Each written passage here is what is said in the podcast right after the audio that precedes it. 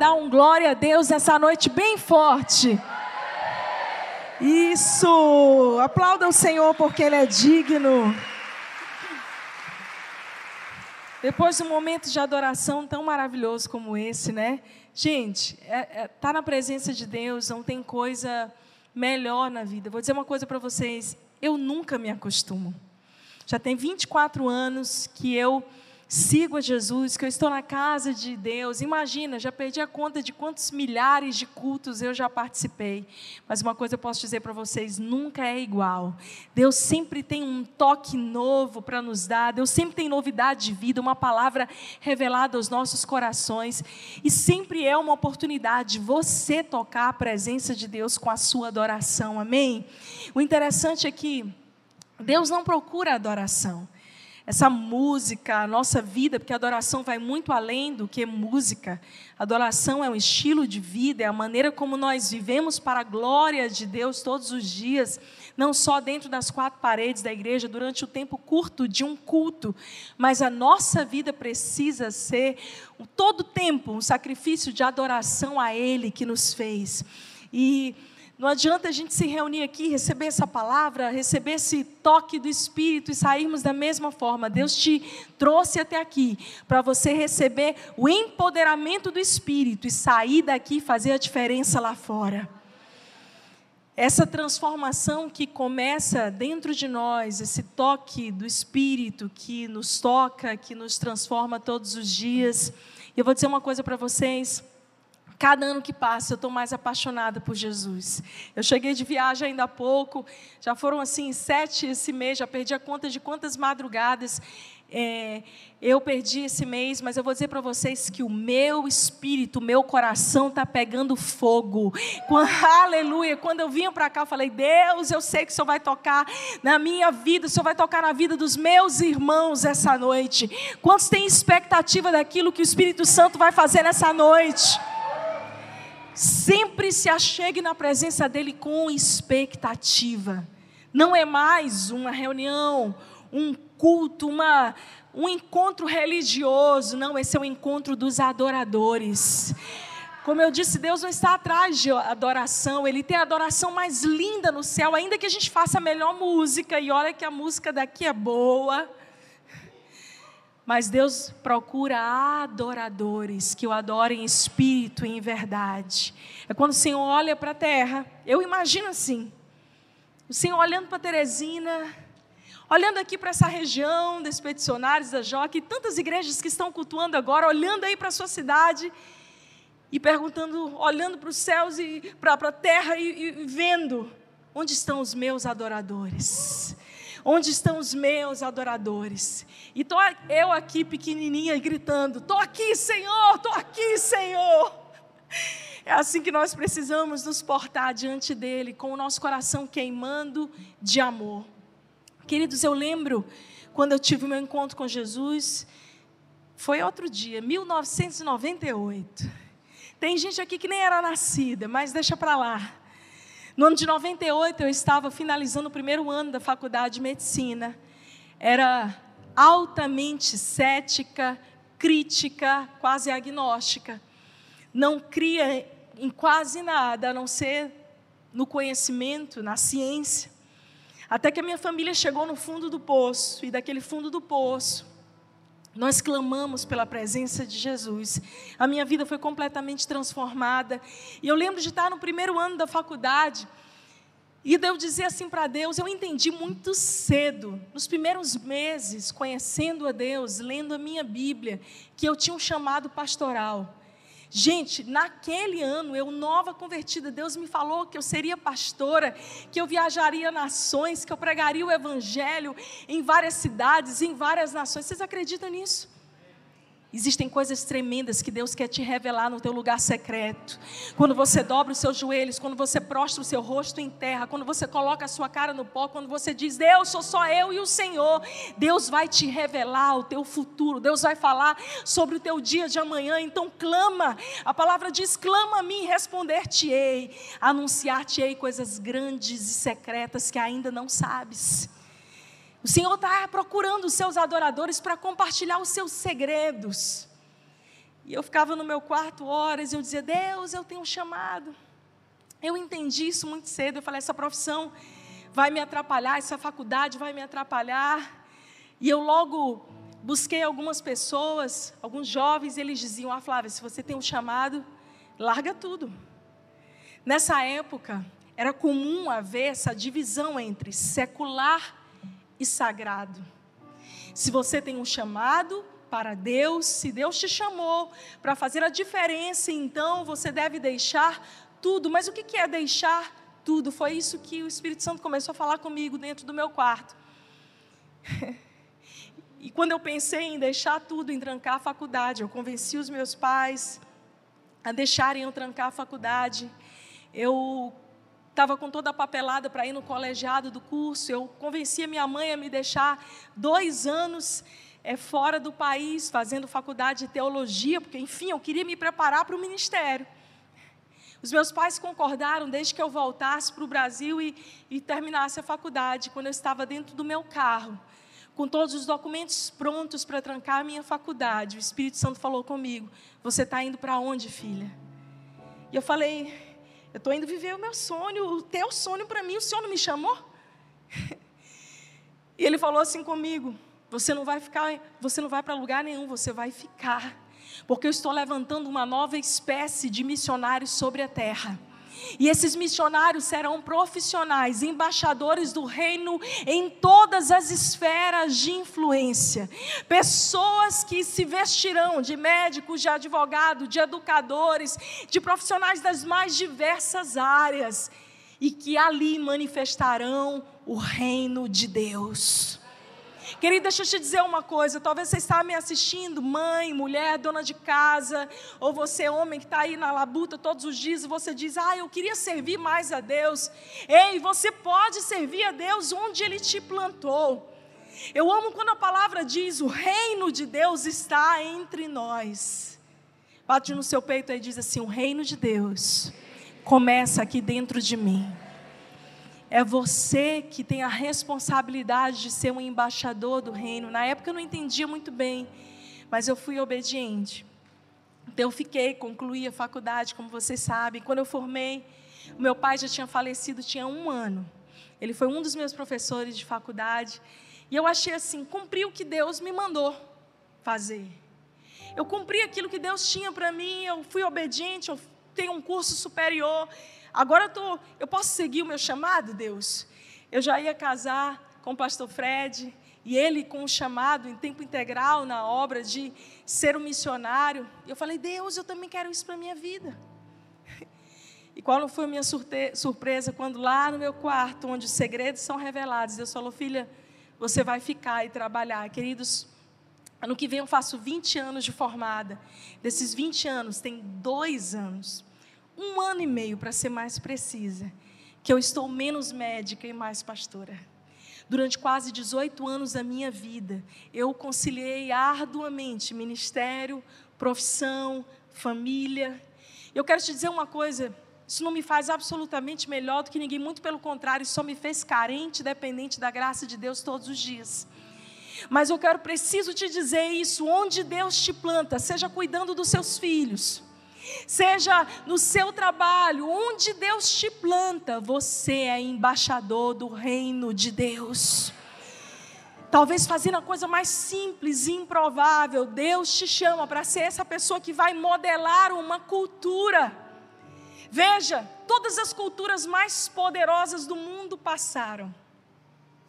A cultura greco-romana, tantas culturas fortes passaram nomes de homens poderosos. A palavra diz: todas as coisas passarão, mas a minha palavra jamais passará. Todas as culturas, épocas e sociedades passam, mas o reino de Deus permanece para sempre. E quando Jesus nos ensina a orar a oração do Pai Nosso em Mateus 6, Ele está nos comissionando e nos dando um chamado e primeiro, ele cura a ferida da humanidade quando ele fala sobre vocês agora orarão, Pai nosso. Nós não somos mais órfãos, nós temos um Pai, nós temos uma identidade de filhos. E o meu papel agora, o seu papel, você quer saber o seu propósito? Seu propósito está aí para que você possa dizer que venha o teu reino, que seja feita a tua vontade, aqui na terra como é no céu. Que venha o teu reino, que seja feita a tua vontade aqui na minha casa, como é no céu. Você tem que chegar na sua casa. Ah, mulher, homem, você que tem lutado com seu, seu filho, seu, no seu casamento, e dizer: Ah, Satanás, bate em retirada da minha casa, porque o reino de Deus chegou aqui. Você tem que chegar no seu trabalho e dizer: O reino de Deus chegou aqui.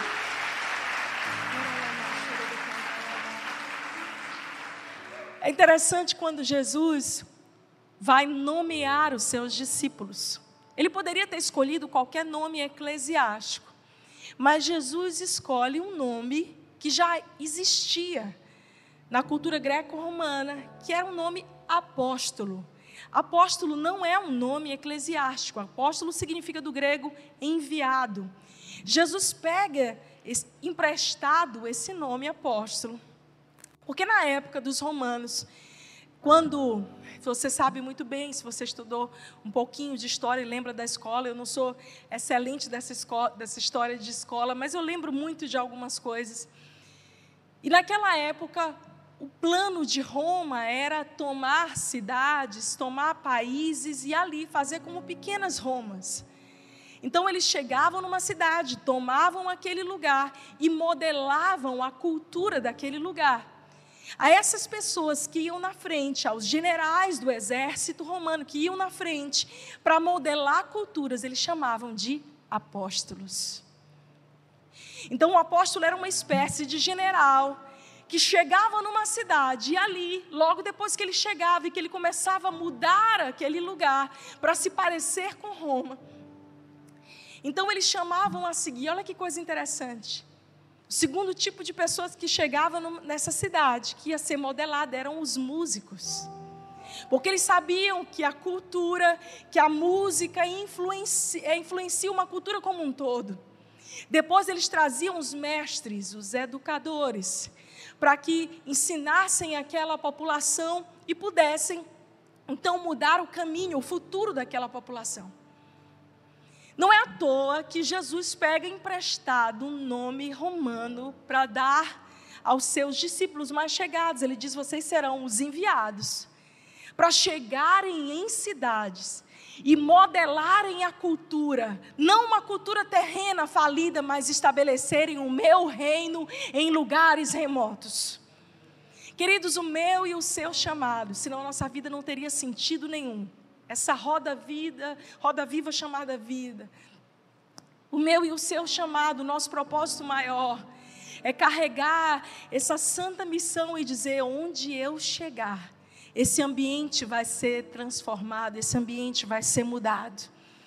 Antes do culto eu passei ali no lounge dos voluntários e tinha uma voluntária e ela estava com um frasco de perfume de ambientes, e ela ia passando assim, a menina estava marchando, botando perfume ali atrás. Eu falei para ela: esse é o trabalho do crente. Por onde passa, vai perfumando ambientes, vai mudando realidades. Será que onde você chega, esse lugar fica melhor? Ou você é uma eterna vítima de si mesmo, está tudo tão ruim, pastor. Ei, meu querido, eu quero te despertar essa noite para que você entenda que Deus te chamou para te curar, para te restaurar, para te empoderar pelo poder do Espírito Santo, para que você comece a fazer a diferença na tua casa, na tua família e por onde você for. Esse é o santo chamado de Deus para nós, que o teu reino venha. O nosso trabalho é olhar para o céu e fazer a terra se parecer com o céu. Durante muitos anos, muitos cristãos achavam que é um pensamento até escapista de desejar o céu muito mais para se refugiar, para fugir das dores da terra. Então a gente cantava canções que falavam sobre isso, sobre não estar mais aqui, sobre a gente simplesmente, ah, essa vida daqui da terra é tão ruim. É tanta luta, pastora, a senhora não sabe a minha luta. Vou falar igual um amigo meu. Toda vez que a gente conversava, um amigo nosso muito querido, que mora em outra cidade.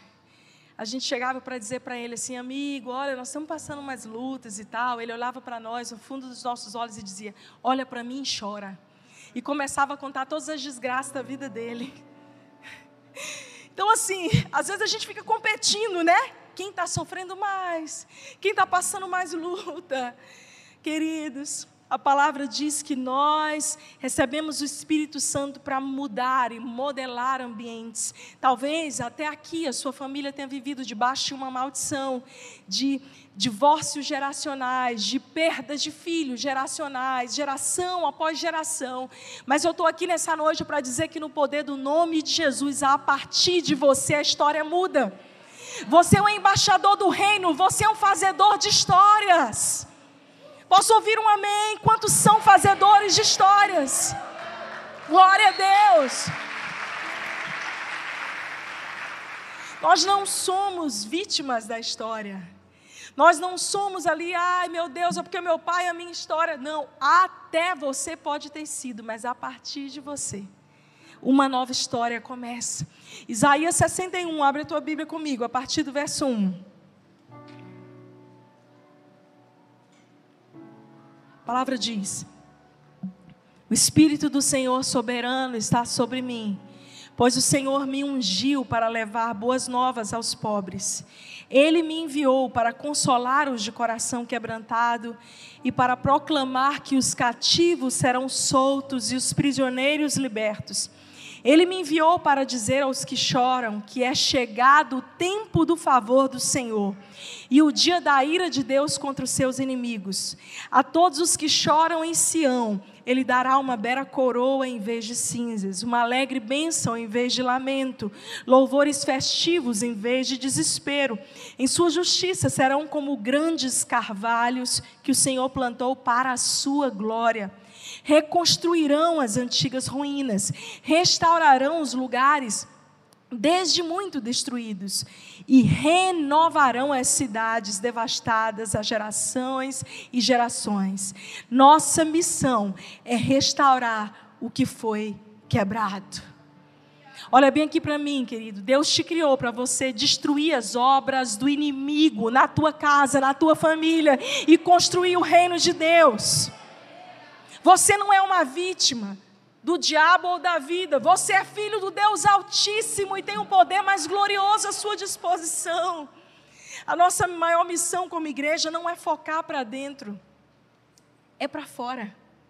Estarmos aqui, eu costumo dizer que é como um QG, um quartel-general.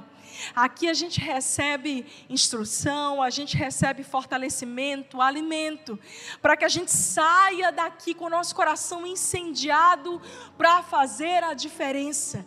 Para que a gente saia daqui dizendo: Eu não me conformo mais com a situação da minha casa dos meus pais, dos meus filhos, do meu cônjuge. Eu não me conformo mais que na minha empresa onde eu trabalho as coisas estejam desse jeito. Tudo aquilo que foca em si adoece. E a gente como é preciso olhar a realidade para fora. Isso diz respeito também, às vezes, e a maneira como a gente ora. Quais têm sido as tuas orações? Será que você tem pedido só para você? Deus me cura, Deus faz isso na minha vida. Ei, Deus quer fazer, Ele te ama, Ele é o teu Pai. Mas Ele não quer fazer só em você, Ele quer fazer através de você. Começa a pensar maior, começa a pensar grande, a voltar os seus olhos para a presença de Deus e entender que Deus ama pessoas. E que se o Senhor fez na tua vida, Ele quer fazer através dela. Quais as áreas que mais você foi machucado? Provavelmente são as áreas, assim que você permitir ser curado, que serão é, remédio para outras pessoas que serão cura para outras pessoas. Cada um de nós, queridos, como cristãos, precisa ter calos nas mãos. Como é que está a tua mão aí? Será que a tua mão está lisinha? Sabe aquela mão de alguém que trabalha bastante? As, as pessoas que trabalham muito em trabalho doméstico, que lavam roupa, que fazem comida. Eu, se você pegar na minha mão física, assim, você vai ver uma mãozinha de médica, uma mãozinha fofinha, não tem um calo aqui de passar roupa no tanque, né? Minha, a mão da gente denuncia. Pega na mão de um pedreiro, meu querido. Espiritualmente falando, nós somos construtores. Será que as tuas mãos espirituais estão cheias de calo, como alguém que se engaja naquilo que Deus te chamou para fazer? Ou se as tuas mãos estão lisas, você é só alguém que pede e que não realiza? Você é só alguém que está dizendo, Deus, faz na minha família, cura o meu marido, faz isso e aquilo, mas você mesmo não faz. Eu tenho pessoas que chegam para mim e dizem, pastora, ora pelo meu marido, ora pelo meu filho. E aí eu vou conversar, eu falo, você está orando? Ai, como é que está a tua leitura da Bíblia? Como é que você está fazendo? Você está clamando, botando teu joelho no chão toda noite. Você está orando, ungindo esse homem, orando de madrugada em línguas estranhas, ungindo as roupas dele. Bora, nome de Jesus, marchando na tua casa. Ou você está se vendo como uma vítima, coitadinha de mim, coitadinho de mim. Querido, a palavra diz: Sujeitai-vos a Deus, resisti ao diabo e ele fugirá de vós. Chega de cristãos acovardados. Deus está levantando essa geração de gente ousada, que é submissa a Deus, que anda alinhada com a palavra de Deus, que resiste às afrontas do inimigo. Sim, vão existir dias que tudo que você precisa fazer é levantar o seu escudo Levantar o escudo da fé, Paulo fala muito bem disso quando ele nos descreve em Efésios 6 a armadura espiritual, ele está usando a tipologia da armadura romana. E naquela época, eu não vou falar sobre isso hoje longamente, tem uma pregação que fala inteiramente sobre a armadura. Mas uma coisa muito interessante é que o escudo do romano era um escudo mais ou menos retangular, de maneira que, quando vinha uma flecha do inimigo, talvez você tenha já assistido filme de época, e eles lançam aquelas flechas inflamadas com fogo na ponta. Ele, o soldado romano, ele se ajoelhava, levantava o escudo. E um detalhe muito grande: existia uma espécie de óleo que eles passavam no escudo, para que quando viesse aquela flecha é, incandescente, com fogo, ela tocava no escudo e imediatamente ela apagava. Então, o soldado romano, quando ele era flechado, ele levantava, ele se ajoelhava e ele levantava esse escudo cheio de óleo. Você sabe o que, que você precisa quando você está em dias de luta, querido? Levanta o teu escudo da fé de joelhos, se coloca de joelhos e clama a Deus de uma vida cheia do óleo, do fogo, da presença do Espírito Santo. Então, nenhuma artimanha do inimigo vai prevalecer contra você. Cultura é algo dinâmico, não é estático. A gente precisa não se conformar. Eu sou uma eterna inconformada. Eu sou satisfeita com tudo aquilo que Deus já fez na minha vida. Grata, profundamente grata mas o meu coração sempre está, Deus, eu sei que isso aqui pode mudar, que nós podemos modelar a cultura dessa cidade, Teresina. Senhor, eu sei que o Senhor pode fazer algo diferente, querido, por onde nós viajamos, as pessoas têm ouvido falar do que Deus tem feito em Teresina e no Piauí.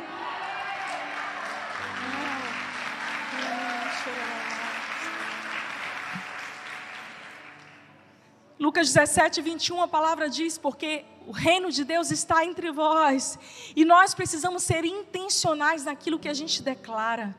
Como nós abençoamos as nossas cidades, as nossas famílias, o que você tem declarado sobre a tua própria vida? Sobre a tua família, sobre o teu casamento, sobre os teus filhos, o que você tem declarado sobre essa cidade. Eu declaro por onde eu vou andando. Gente, eu não sou piauiense de sangue, mas eu sou de direito, que eu já sou cidadã aqui na terra e no céu. Por onde eu ando, eu declaro no nome de Jesus essa cidade prosperando, esse estado tendo recebendo riquezas, tendo tesouros descobertos o que você tem declarado, como você tem profetizado sobre os seus filhos. Entenda, viver com Deus é um estilo de vida. E reino não significa necessariamente autoridade, autoritarismo, mas um modo de vida. A maneira como nós vivemos que altera não só quando estamos dentro da igreja, mas o que nós vamos realizar lá fora. A cultura do reino tem um propósito de nos capacitar, de nos empoderar para treinar cristãos que irão transformar sociedades e culturas inteiras. Quantos professores nós temos aqui? Levanta as mãos. Pedagogos, professores. Deus te plantou nesse lugar para você ser essa voz que vai proteger nossos jovens e crianças. Você que vai ser esse atalaia, esse general, esse apóstolo do reino em escolas e dizer aqui não, Satanás, bate em retirada, tira a mão suja dessa geração. Aqui na minha, na minha escola não embaixadores do reino que não vão se conformar em ver ideologias contrárias à palavra de Deus sendo estabelecidas.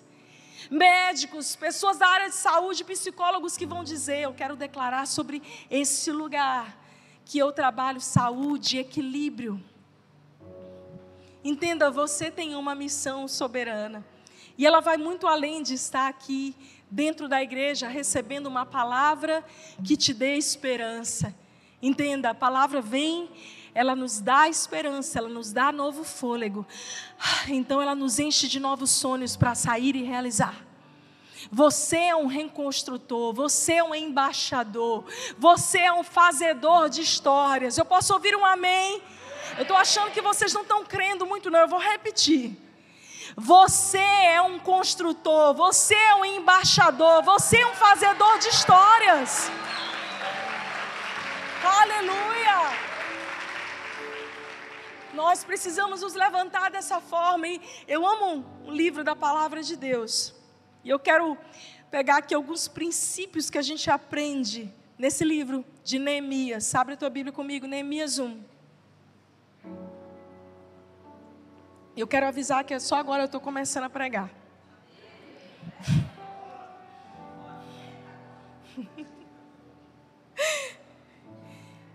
estou brincando, só que não.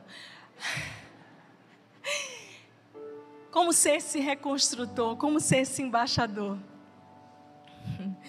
Neemias 1. No mês de Quisleu, no vigésimo ano do reinado do rei Ataxerxes, eu estava na fortaleza de Suzã. Anani, um dos meus irmãos, veio me visitar com alguns homens que haviam chegado de Judá. Perguntei-lhes a respeito dos judeus que haviam regressado do cativeiro e da situação em Jerusalém. E eles responderam: As coisas não vão bem para os que regressaram à província de Judá. Eles estão passando por dificuldades e humilhações. O muro de Jerusalém foi derrubado, as suas portas foram destruídas pelo fogo. Quando ouvi isso, sentei-me e chorei. Durante alguns dias lamentei, jejuei e orei ao Deus dos céus. Queridos, olha bem aqui para mim. É totalmente normal a gente se sentir triste, abatido, quando a gente recebe uma má notícia. É humano até, porque ter um chamado de Deus não torna você um super-herói. Ter um chamado de Deus não torna de você alguém, uau, que essa pessoa é incrível. Você quer saber, por exemplo, onde está a minha força? Minha força está. Eu tenho um lugar para receber ela. É de joelhos no meu lugar secreto, todo dia, toda semana. Receber uma má notícia é natural que ela nos abale, ela nos cause tristeza, lamento, choro. Existe um tempo de jejum, existe um tempo onde nosso coração ele é comovido quando a gente passa por crises e por lutas. A minha pergunta para você é: o que você faz quando você recebe más notícias? Quando você está enfrentando crises? Será que você deixa com que isso te sucumba, te coloque para baixo de uma tal forma, onde você não consegue se levantar mais? Ou você, a gente vai ver mais a pouco no livro de Neemias, quando recebe esse impacto, é tomado por um santo inconformismo. Ok, aconteceu isso, aconteceu essa tragédia, as notícias sobre a nossa nação são difíceis, sobre o nosso estado, sobre a nossa cidade, os dados são alarmantes em várias áreas. A gente escuta, eu estava numa reunião de líderes agora, nacionais, eles falando dos dados da educação, apenas 8,1% dos cristãos ditos como evangélicos têm curso superior. As nossas escolas, entre todos os profissionais, educadores, apenas 4,6% são cristãos. E apenas 0,1% dos professores de filosofia se dizem cristãos. A gente vai escutando os dados e vai falando: meu Deus, como que a gente vai transformar realidades se pessoas não se posicionam? Lembra dos missionários, dos profissionais missionários que Deus me falou em 98? Durante muitos anos a gente se acovardou como igreja dentro de quatro paredes, porque é tão gostoso a gente estar aqui recebendo uma palavra de consolo, tendo a nossa alma ministrada. E a gente se acomoda nesse lugar confortável, mas não toma uma atitude de fazer a diferença. Então Deus fala assim: olha, peraí, eu estou usando você em todos os lugares. Neemias senta e chora depois que ele sabe que os muros de Jerusalém, que a cidade está sendo destruída pelo fogo. Mas diante de uma situação difícil, você precisa sentir. E eu amo quando a Susan David, que é uma das autoras de agilidade emocional, ensina sobre isso. Encarar de frente faz parte, a gente não pode negar a realidade. Você não pode negar a realidade da sua vida, o que de ruim pode ter acontecido. Você precisa ter a coragem de encarar de frente mas depois de encarar de frente, você precisa ter a sabedoria de se afastar para entender o contexto. Então você precisa ter a agilidade emocional para recomeçar e para seguir adiante. Muitas pessoas estão tão envolvidas na dor, no sofrimento, que elas não conseguem entender o contexto e se posicionarem diante dele. E o mais lindo, depois que a gente é tomado desse santo inconformismo, que é a primeira lição que a gente aprende aqui com Neemias, nós aprendemos uma outra lição poderosa de que Deus usa improváveis.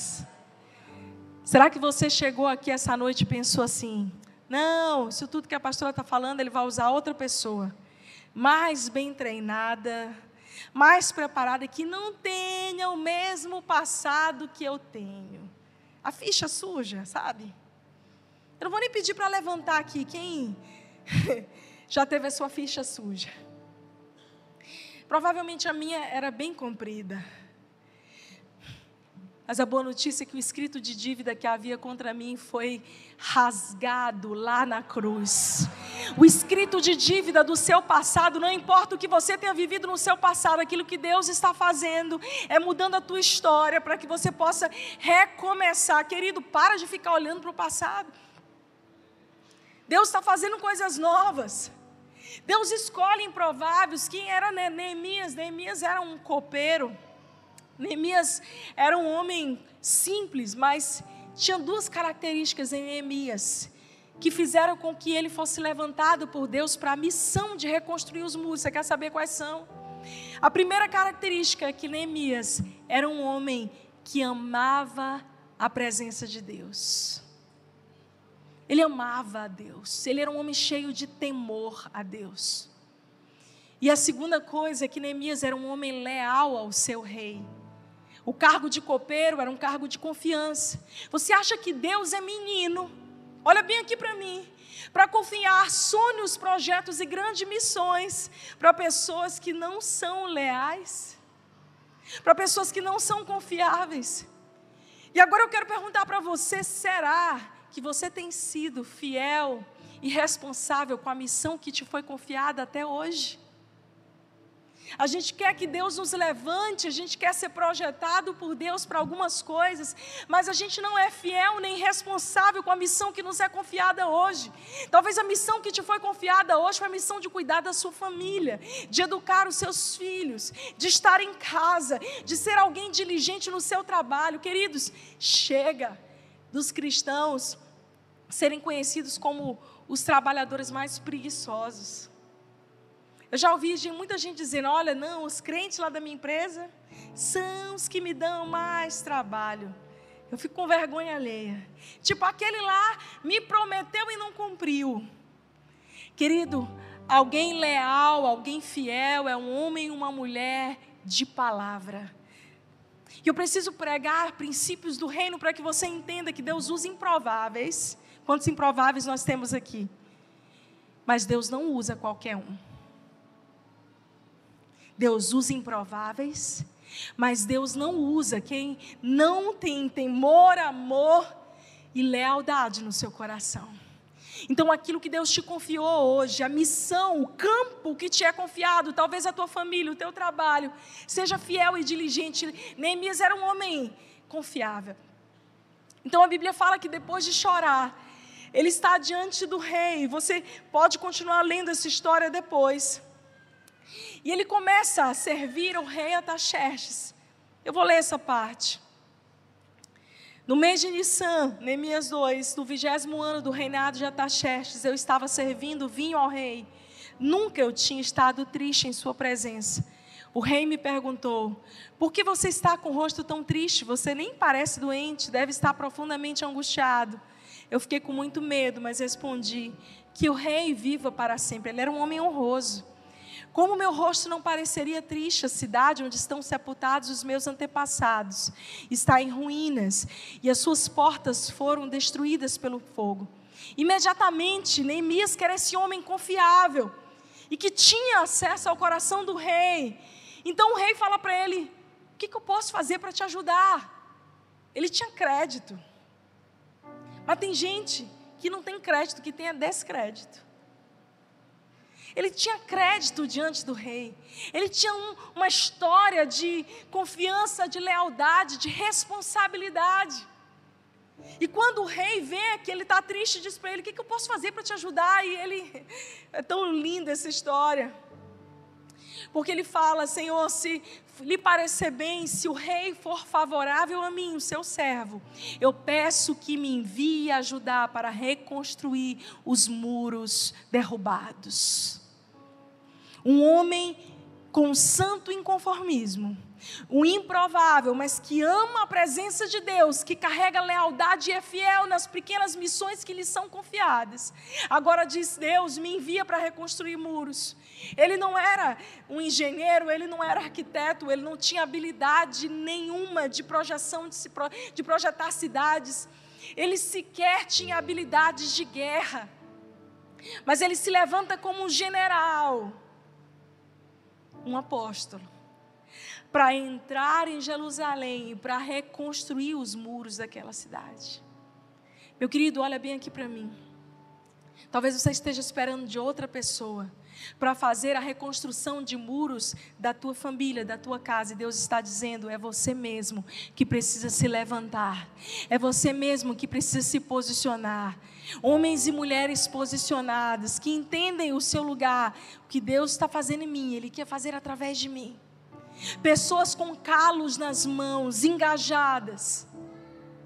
Gente que diz, Senhor, eu não estou vivendo só para mim mesmo, para pedir, olhar para o meu umbigo, as minhas próprias necessidades. Eu estou dizendo, Deus conta comigo. Eu vou te dizer uma coisa. Quando você começa a orar para Deus contar com você, quando você começa a dizer, Deus, eis-me aqui, Ele vai começar a alterar algumas das tuas programações. Você está disposto a isso? Até alguns dos teus sonhos ajustados, a receber os sonhos de Deus para você e não mais os seus. Tudo começa a mudar, você fala, eu tinha planejado isso. Eu tinha projetado a minha vida desse jeito. Cadê os controladores aí? Os perfeccionistas. Aí, meu querido, você começa a orar, porque coisa perigosa é, chamar, é uma coisa chamada oração. A tua vida começa a mudar, Deus começa a dizer: ok, não é mais do teu jeito, é do meu jeito, mas o meu jeito é muito melhor para você. O meu jeito, a minha maneira é muito melhor para você, querido. Todas as vezes que eu abri mão de algo que eu sonhava para seguir a vontade de Deus, e a minha vida foi alterada, o GPS, o rumo, o destino da minha vida foi mudado para um lugar que eu não imaginava, como esse aqui. Eu só pude dizer: Deus, que ideia brilhante o Senhor teve, Pai. Eu não tinha pensado nisso. É, filha. Eu é que sei que pensamentos têm a vosso respeito, pensamentos de paz e não de mal, para dar a vocês um futuro e uma esperança. Eu quero a vontade do Pai para mim. Eu digo muito, Senhor, eu planejei isso, mas o Senhor sabe, só pode alterar meu GPS. Eu digo isso diariamente para Deus em oração. É perigoso, mas eu digo. Eu estou disposta a correr esse risco, porque a minha vida não é mais minha, é dele. E viver para a glória dele todos os dias é a maior aventura de todas, é, traz alegria, satisfação. Às vezes que eu quis fazer do meu jeito, gente, é difícil, é tristeza. Neemias se levanta como um homem leal, que ama a presença, cheio do temor. E ele levanta um exército. Ah, queridos. Muita gente está esperando receber estratégias e recursos para dar passo. Mas eu estou aqui essa noite para dizer para você: dê o passo e Deus vai enviar as estratégias, os recursos que você precisa. Dê o passo. Você está esperando, não, eu estou esperando isso, esperando aquilo. E Deus está dizendo: vai. Em nome de Jesus, vai. Levanta, toma o teu leite e anda, meu filho. É isso que te digo. Vai. Segunda-feira, amanhã, quantos estão animados pela segunda-feira? Essa igreja, o povo gosta de segunda-feira. Porque a gente recebe aqui no domingo poder, alinhamento, e a gente sai para tocar fogo nessa cidade, fazer a diferença como embaixador do reino. Ei! Vamos ressignificar segunda-feira. Deus está te dando uma nova oportunidade de recomeçar, de startar projetos, de sonhar, de realizar, está diante de você. Desafios fazem parte da vida, mas o poder do Senhor está sobre nós. Ele me ungiu para pregoar boas novas aos cativos, para reconstruir muros e cidades. Ah, nós somos reconstrutores culturais, queridos. É lindo como Neemias ele traz a situação real, ele olha a situação. Você vê essa história, Neemias 2, de 7 a 20. Eu quero te impulsionar a ler esse livro depois. Ele diz: Olha, vocês sabem da situação terrível de Jerusalém, mas venham, venham comigo, nós vamos reconstruir o muro de Jerusalém. Querido, olha para o teu vizinho aí do lado, com cara de profeta, e diz para ele: Vem, nós vamos reconstruir os muros de Teresina, nós vamos reconstruir os muros do Piauí, nós vamos reconstruir os muros do Brasil, nós vamos reconstruir o muro de nações. Ei, o Senhor pode me levar que eu estou pegando fogo, eu vou fazer. Eu digo muito para os meus filhos: eu não estou criando filho para ser qualquer um. Vocês tratam de me arrumar muita confusão santa por onde vocês forem. Teve um dia desses que Vitória estava na aula e um professor ateu falava que Deus estava morto. Enfim, ele sabia que tinha algumas cristãs na sala e ele de propósito falava. E ela disse que não queria afrontar, respeitosa. Eu ensino sempre isso para os meus filhos: sabedoria, graça. E ela disse: Mãe, na aula seguinte, eu grudei uns post-its na minha testa. Sabe o que é post-it? Post-it, post meu Deus, quase não sai. Ela grudou aqueles papeizinhos autoadesivantes aqui na testa que dizia: Jesus te ama, Deus não está morto, Deus está vivo. Ela disse que ele ficou incomodado. Mas eu quero saber cadê os apaixonados por Jesus? Eu lembro que quando eu estava na selva do exército, no meu treinamento militar, em algum momento eu me machuquei. O meu capitão, que foi um dos homens de boca mais suja que eu já conheci na minha vida. Gente, em seis meses eu ouvi mais palavrão do que a minha vida inteira. Eu dizia, meu Deus, que é isso? Eles olhavam para mim e diziam assim: O que foi a Raiz? Que cara é essa? Quer mudar o exército? É? Eu falei: Não, Senhor, quem sabe? e aí eu estava no leito com muita dor na coluna. E ele veio falar comigo. E ele disse: Raiz não vai levantar? Eu falei: Senhor, eu estou tentando, mas não sei se eu vou conseguir levantar agora.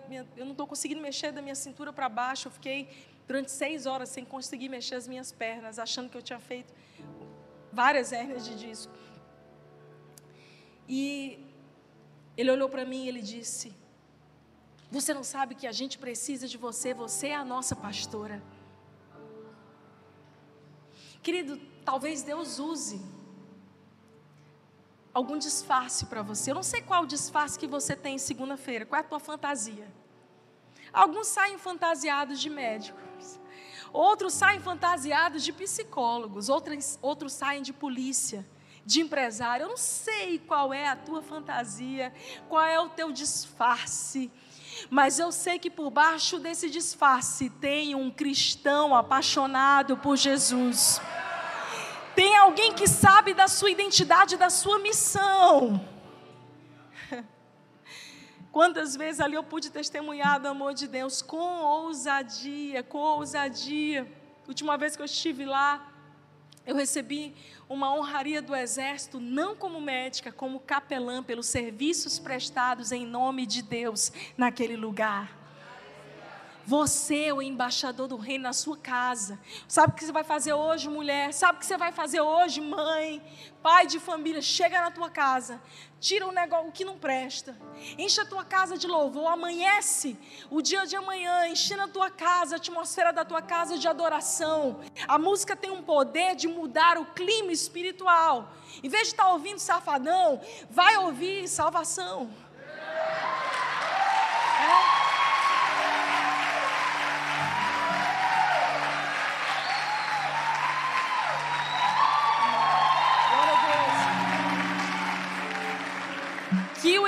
O irmão safadão se converta em nome de Jesus. Tome juízo na cabeça. Queridos, como é que você quer encher a atmosfera da tua vida de lixo e ter uma vida bem-sucedida? Não tem como. É a partir daqui, sair daqui, é chegar na tua casa, abençoar. Menina, é o seguinte, eu vou agora vou regular aqui o que, é que você está assistindo. Acompanhe quem são os youtubers que seu filho gosta, quais são os games que ele gosta de jogar. Esteja atento, mulher, esteja cercando o teu marido. Encha a tua casa da glória de Deus. Muda o clima da tua casa, começa a ler coisas inspiradoras. Não adianta você ter gotículas de sabedoria, porque agora todo mundo gosta de falar de provérbios, né? Só não quer viver a Bíblia, mas falar de provérbios todo mundo quer. Desculpa que hoje eu estou super sincera. Hashtag. Provérbios agora virou moda. Palavras de sabedoria. Sabedoria para quê? Para mudança de vida. Não sabedoria só para eu conhecer. Não é intelectual só, queridos. é algo que desce para o coração e te transforma para sempre. Nós somos reconstrutores. Neemias estava cheio do fôlego de Deus, ele se levanta agora. Isso é lindo, porque para cada novo tempo, para cada vez que você resolve dar um passo de fé, Deus vai te dando novas estratégias e novas habilidades. Quem quer receber novas habilidades de Deus para o novo tempo? Sabe aquele dom que você admira? Sabe aquela habilidade que você fala: Meu Deus, eu não tenho, eu não sei. Ei, Deus vai fazer na tua vida, Deus vai te dar. Ah, clama a Ele começa a dizer: Senhor, eu quero. Eu lembro quando eu fui batizado no Espírito Santo, foi uma missionária que foi pregar no meu encontro com Deus. E eu vi aquela mulher orando, tão cheia do fogo do Espírito. Ela dizendo: Ah, eu oro em línguas, eu profetizo. Aí tudo que ela falava, eu dizia: Eu quero. Ela falava outra coisa, eu dizia: Eu quero também. Aí eu vi um povo assim, tipo, abatido, ninguém respondia. Eu disse: Senhor, pega tudo que eles não receberam e me dá. Te prepara. Quantos querem receber novos dons, talentos e habilidades de Deus? Aleluia! Você tem que ser fominha pelas coisas de Deus, meu querido. Fominha. É a tua fome que vai dizer a tua medida. Se você é alguém frio, ah, eu, eu não sei se eu quero, Senhor. Eu vou ficar aqui lambendo as minhas feridas. Você não é, não foi criado por Deus para ser um lambedor de feridas, me desculpa o termo. Você foi criado para ser um filho, um homem, uma mulher de Deus cheio do poder do Espírito Santo.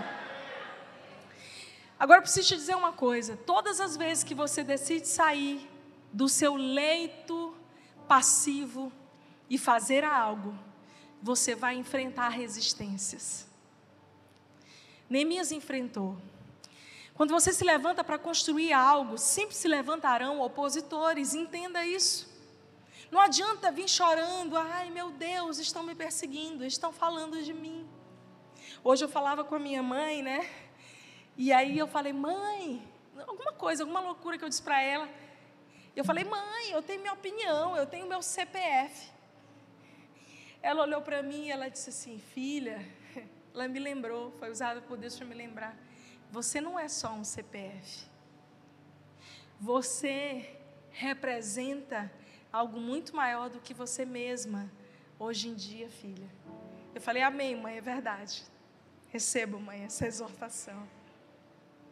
Querido, você não é só um CPF. Você representa o reino de Deus. As tuas atitudes são um testemunho para honra ou para desonra. Será que você é um vaso de honra ou você é um vaso de desonra na casa de Deus?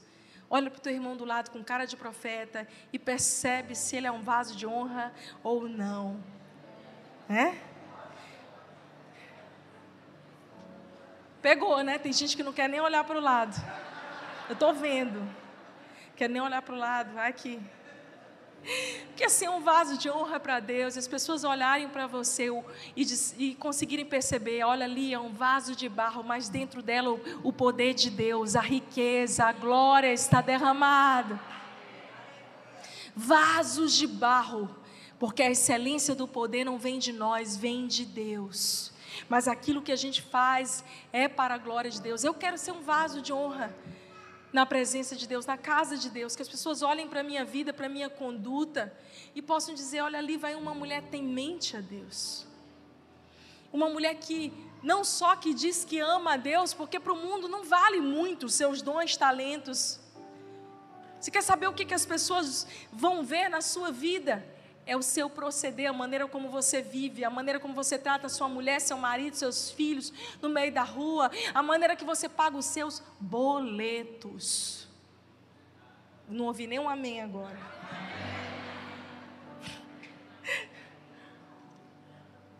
Faz parte da vida pagar boleto, gente. Eis que te digo que pagarás boleto até o último dia da tua vida. Está fazendo conta? É não?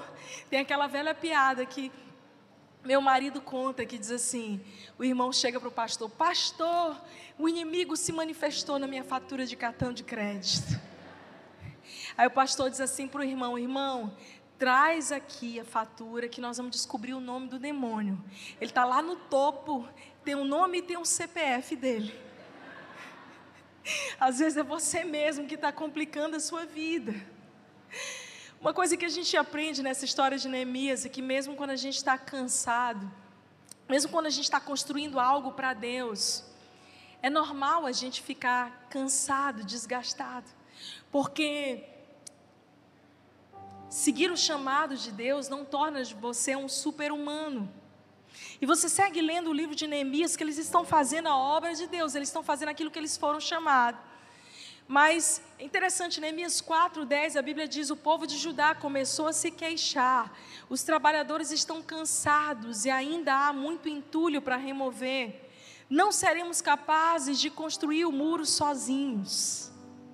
Isso aqui é uma revelação dos céus. Porque nós não seremos capazes de construir os muros sozinhos.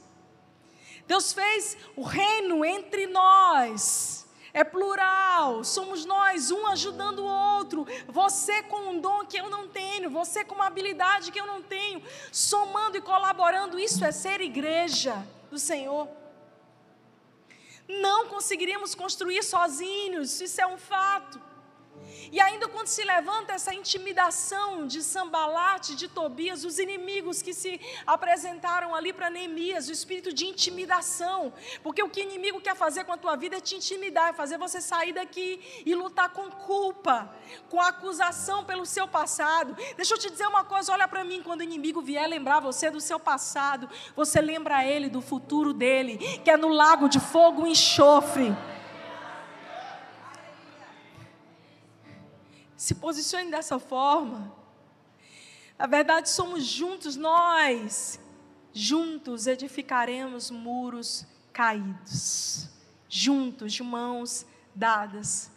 um ajudando o outro. Isso é essa igreja, essa é a beleza dessa estar interligado, um corpo bem ajustado. É muito lindo isso que Deus faz. Porque, queridos, eu estou aqui numa cidade que não é a minha cidade natal. A minha família de sangue está em outra cidade, em São Luís. Mas eu vou te dizer que aqui eu tenho uma multidão de irmãos, uma família espiritual. A igreja do Senhor se transforma coraçãozinho, meu filho. Faz o coraçãozinho para o teu irmão do lado. Desconta comigo, nós estamos juntos. Nós vamos reconstruir. Diz para ele: Eu vou te ajudar a reconstruir os muros da tua família. Eu vou te ajudar a reconstruir os muros do teu casamento. Conta comigo nessa obra. Nós não estamos sozinhos. Mas uma coisa que você precisa fazer é resistir à intimidação, focar aquilo que Deus está te chamando para fazer. Sambalate, Tobias, Jezem, esses nomes tudinho horroroso.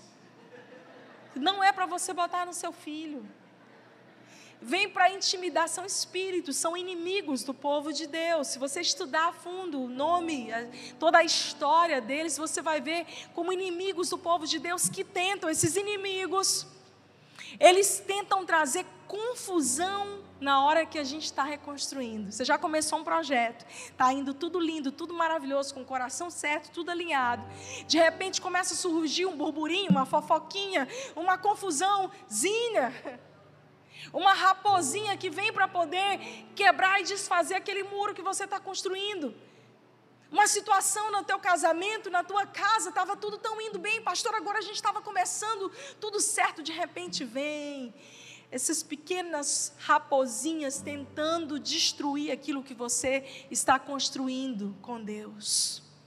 No nome de Jesus, eu quero declarar isso sobre a sua vida e a sua família nenhuma intimidação do inferno vai paralisar a obra de Deus na tua vida.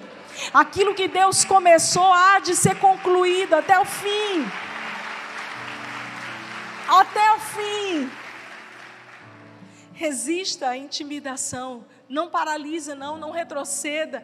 Avance no poder do nome de Jesus. Se for preciso, pare um pouco, tome novo fôlego, una-se mais. Você viu, você começa a entender mais as estratégias espirituais do livro de Neemias, como eles se unem.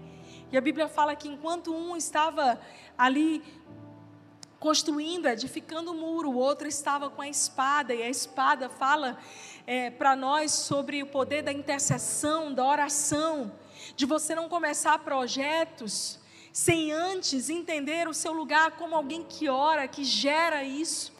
Às vezes você está começando algumas coisas, até de Deus, queridos, até de Deus, mas você não está se cercando de pessoas que estão ali por você em oração. Não tente construir sozinho, vai ser muito duro. Peça ajuda, peça conselho, peça oração. Existe o poder na oração de pessoas que te cercam. A Bíblia fala: escute, escutem os profetas e vocês serão bem-sucedidos. Ai de mim, começar algo sem estar amparada por aqueles que me cobrem de oração, de conselhos. Não fica dando a louca e fazendo as coisas sozinho, não. Tem gente que eu digo que tem duas maneiras de eu orar por você, como pastora, tá? Se você chegar para mim com filho parido, vamos dizer assim, já fiz, já está tudo pronto, pastora já até nasceu, é isso aqui, eu vou dizer, eu vou passar a mãozinha na cabeça, dar um beijinho, dizer Deus abençoe, que dê certo. A outra maneira de eu orar por você é quando você me apresenta o filho na barriga.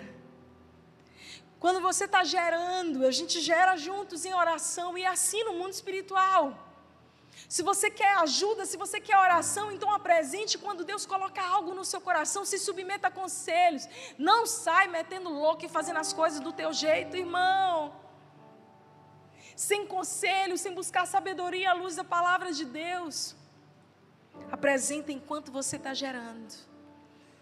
Enquanto você está gerando, enquanto você está ali apresentando a Deus, dizendo: Senhor, eu quero te consagrar os meus sonhos, os meus projetos, para que eles não sejam abortos, para que eles não sejam ali atacados pela intimidação quando você está coberto, quando você tem alguém com a espada na mão por você. Vocês estão me entendendo? Quando você está construindo um muro, quando você está fazendo algo que Deus te comissionou para fazer, você precisa ter alguém com a espada na mão por você. Você precisa andar em unidade. Queridos, eu quero já orar, mas eu preciso te dizer algumas chaves para a gente terminar. A primeira delas é: leve o reino de Deus para onde você vai, para onde você for. Quando você sair daqui, os lugares que Deus te plantar, que ali seja um pedacinho do céu. Eu amo viajar, mas eu amo voltar para minha casa, para o meu lar, para os meus. Ali é um pedacinho do céu. Com pessoas imperfeitas, mas o meu cantinho abençoado, coberto de oração, um lugar de paz, de pouso. Eu sei que muita gente não tem isso em casa. E eu posso me unir a você em oração, porque eu vivi isso durante quase 17 anos dentro da minha família parental. Todos os dias eu acordava com os gritos do meu pai, da minha mãe, brigando de madrugada, porque eles já tinham começado a beber desde cedo.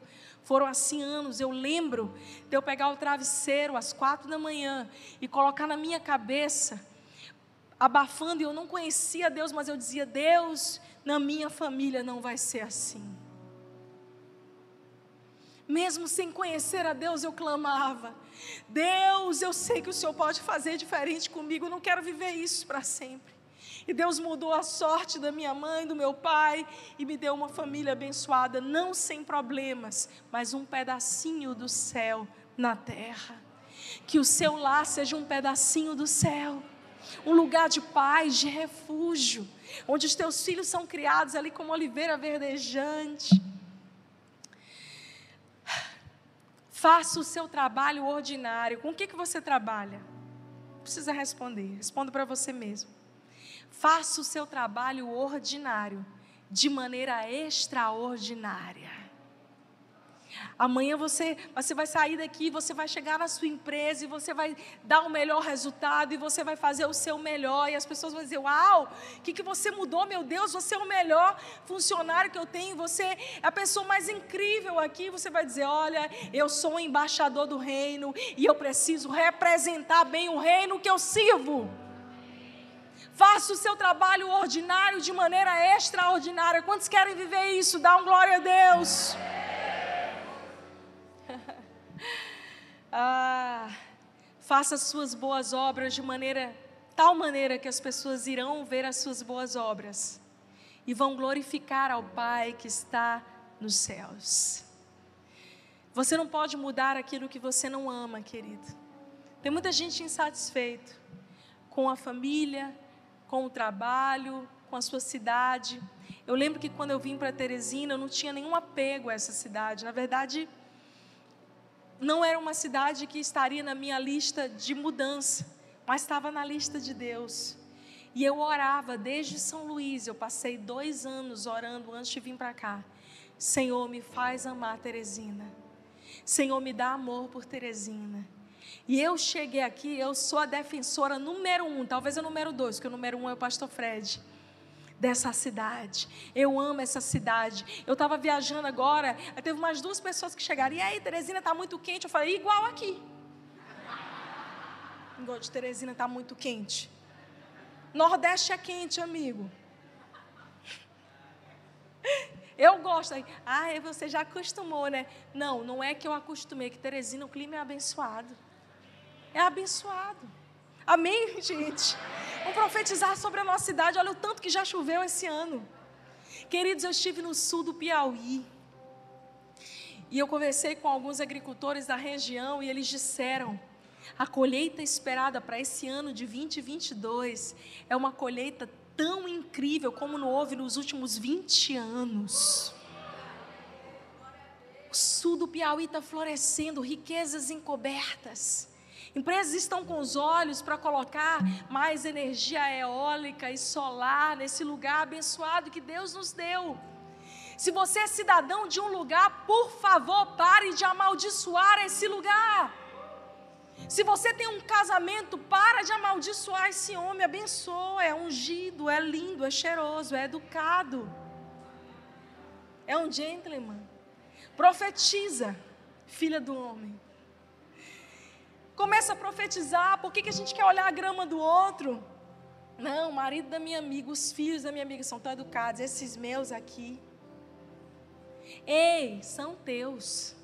Deus deu para você, é o seu pai, é a sua mãe, é quem você tem, Deus deu a você, profetiza, abre a tua boca e começa a declarar a transformação de realidades, faz igual aquela irmã voluntária ali, com teu perfume espiritual, vai passando, marchando, jogando perfume, pode estar tá fedendo, pode estar tá horrível, mas você chegou, e você é o bom perfume de Cristo,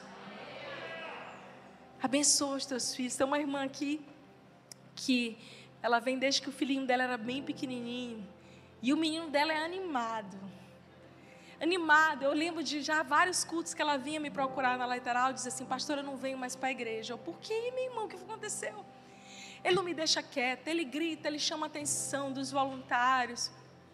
Pastor, esse menino, ele toca o terror, ele é o Tasmania lá no Kids.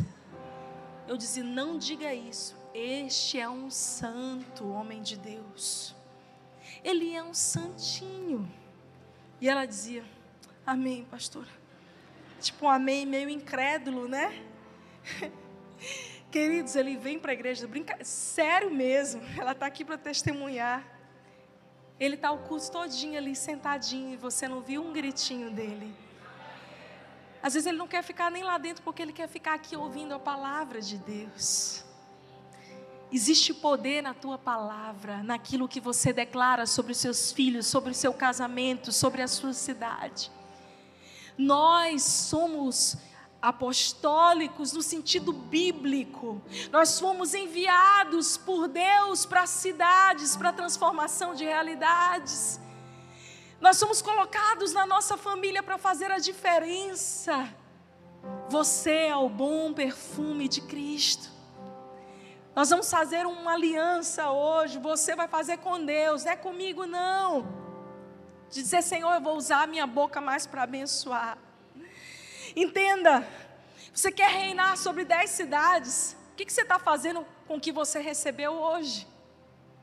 Não é a sua história, não é a minha história, é a história de Cristo sendo construída através de nós, até que o reino seja estabelecido para sempre advogados, discípulos de Jesus vestidos de advogados, discípulos de Jesus vestidos de médicos, discípulos de Jesus vestidos de construtores, educadores, empresários. As pessoas vão olhar e vão ver o teu disfarce, mas por debaixo tem um embaixador do reino de Deus nessa terra.